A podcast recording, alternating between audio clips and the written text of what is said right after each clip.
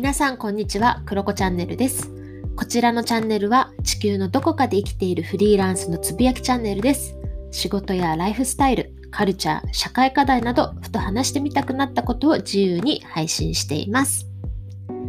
はい、皆さんこんにちは。今日は6月11日金曜日に日本はなったところかなと思います。バンクーバーは6月10日の木曜日になっています。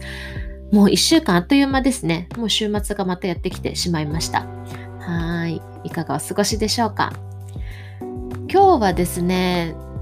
なんか話をずっとしてみたいなと思っていたことの一つの集中力っていうことをテーマにお話ししようかなと思っています。まあ、最近在宅ワークとかオンライン授業も増えてきたりとか、なんかお家で勉強するっていう機会もね、あの、充実してきてるんじゃないかなと思います。まあ、そうしたことをきっかけに自己管理力っていうのもやっぱり求められてきているのかなと思います。これはもう本当子供たちから大人までみんな求められてきてるんじゃないかなと思います。でそこでつきまとってくるのが集中力問題かなと思うんですね。うん、なんか集中力がなくて困っているとか家にいると誘惑がいっぱいで負けちゃうなんて人多いんじゃないかなと思います。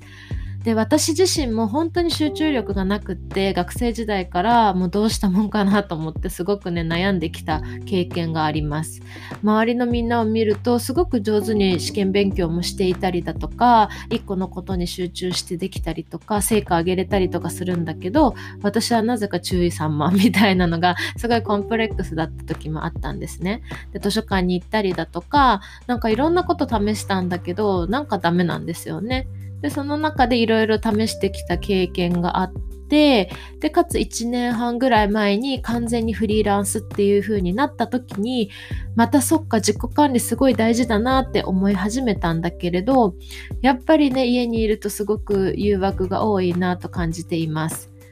でまあ試していろいろ試した中で私が実際に今までやってきて本当に集中力アップにつながったっていう tips を5つ皆さんとちょっとシェアしてみようかなと思います。もしなんかできそうなものがあったらぜひぜひ活用していただけたらいいなと思います。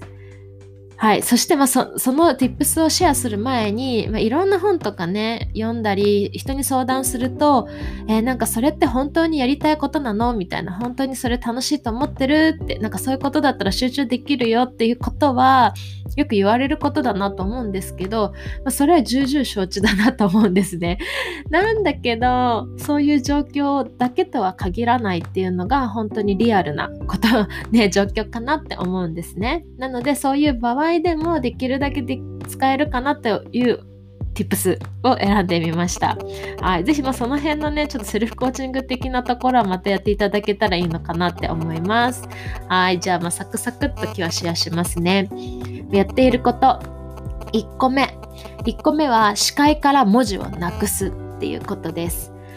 これは私めっちゃ意識して本当にやってよかったことです。視界から文字をなくすことです。これ何なぜかっていうと文字情報が目の前にあると無意識に人って判断力を使ってるらしいんですね。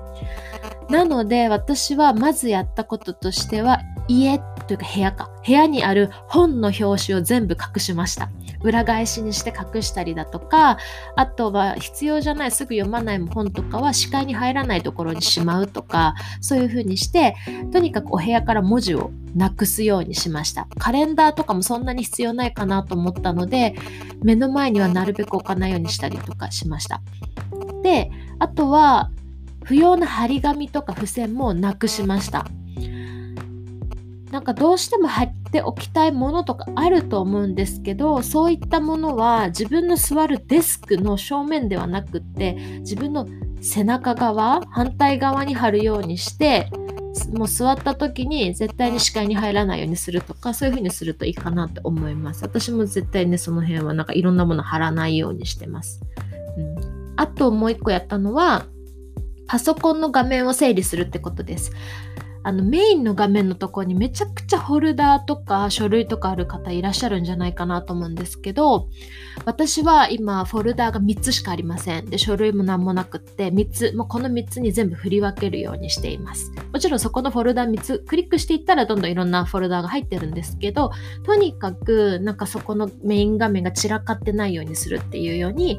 心がけていますうん、本当にこれはいいのでやってみてほしいなと思います。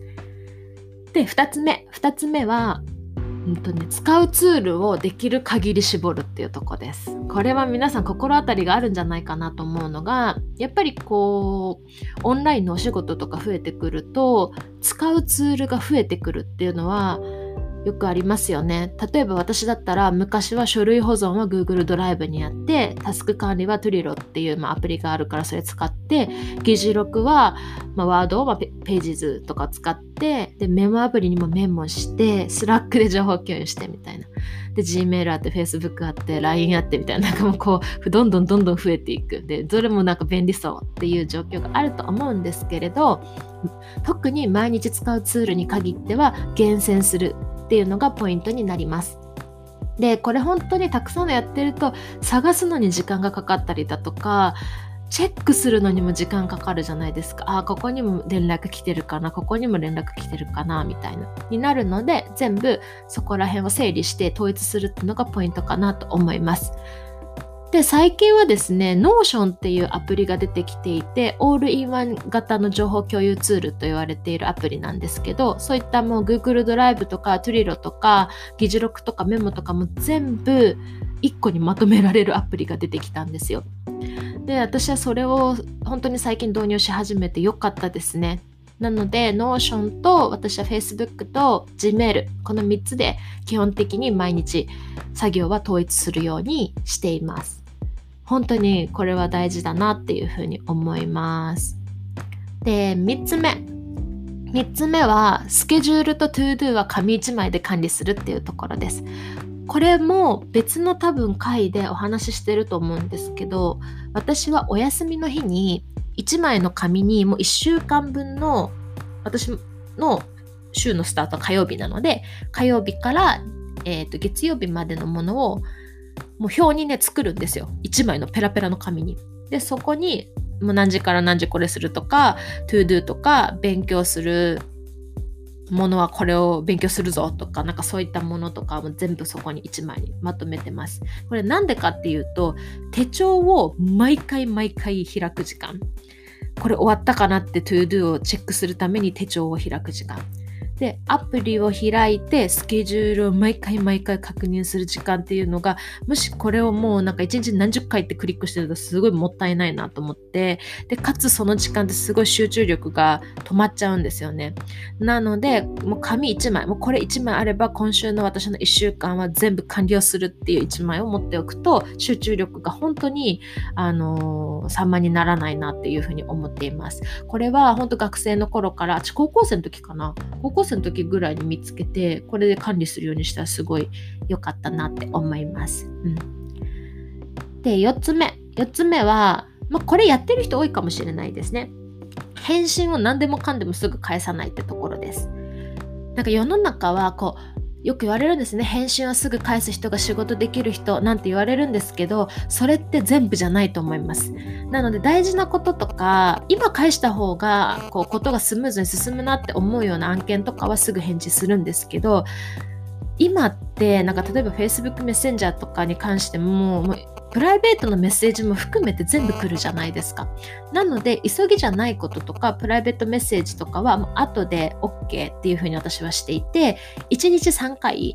ぐらい私は朝起きた時、お昼ぐらい、あと夕方の5時、6時とかそれぐらいの時っていう、まあ3回ぐらいに分けて、だいたい10分ぐらいかな。10分15分ぐらいかけて返信をバババって全部返しちゃうみたいなような感じにしてますね。うんうんうん。それぐらいでやっています。それで、その方がなんか毎回やってると作業が一回一回こう中断されるっていうのが嫌なので、これやってますね。あと5つ目は、集中できない時は諦める。そうもうねこれは極みですね。集中できない時はさっさと諦めるっていうところです。でも眠たい時は寝た方がいいしもうなんか生産性が悪いじゃないですか。集中できないなと思ってただそこに座っとくとか。もうだったらもういっそのこと諦めて遊んだ方がいいしグダグダした方がいいなって思っているので私はやっています。でこれもあの私が高校生中学生高校生の時に、まあ、部活をバリバリやりながら受験勉強とかしていてしかも水泳部だったから泳いで帰ってくるとめちゃくちゃ眠たいんですよ。で一応机に座るんですけどまあ眠たくって結局1時間2時間なんかうとうとうとうとするみたいなもう日々を過ごしてる時にうちの母が「寝たかったら寝た方がいいんじゃない?」みたいなのっていうのを言ってくれて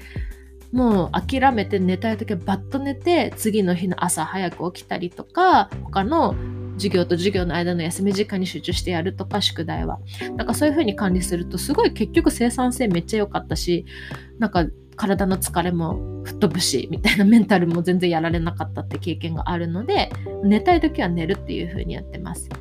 でこれって逆に言うとある意味ギリギリになってから何か終わらせられる自分っていると思うんですよ皆さん。夏休みギリギリあと3日になってから結局できるじゃないですか宿題とか。であの締め切りギリギリになったらできたりするじゃないですか。だからなんかもういっそのこと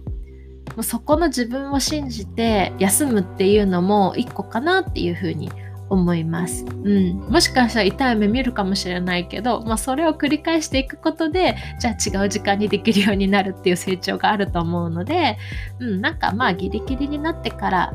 頑張ろうみたいな そこはちょっと辛い思いをしてでも終わらせようみたいな感じでもいいんじゃないかなと個人的には思っています。ということで今日は5つですね集中力を高めるというか、まあ、集中力をまあ高めるのかなこれちょっと Tips5 に関してはどうだったんだろう高めるには至ってないかもしれないんですけれど、まあ、集中力に関する小さい Tips を5つシェアしてみました。皆さんはどんな風に集中力って高めてますか？もうぜひいろんなね、皆さんオリジナルの tips があると思うんですよね。音楽聴くとか、アロマ嗅ぐとかいろいろあると思うんですけど、ポモドーロタイマー使うとか、まあいろいろあると思うんですけどね、皆さんぜひぜひおすすめの方法があったら私にも教えてほしいなと思います。はい、ということで今日は以上です。素敵な週末、素敵な金曜日をお過ごしください。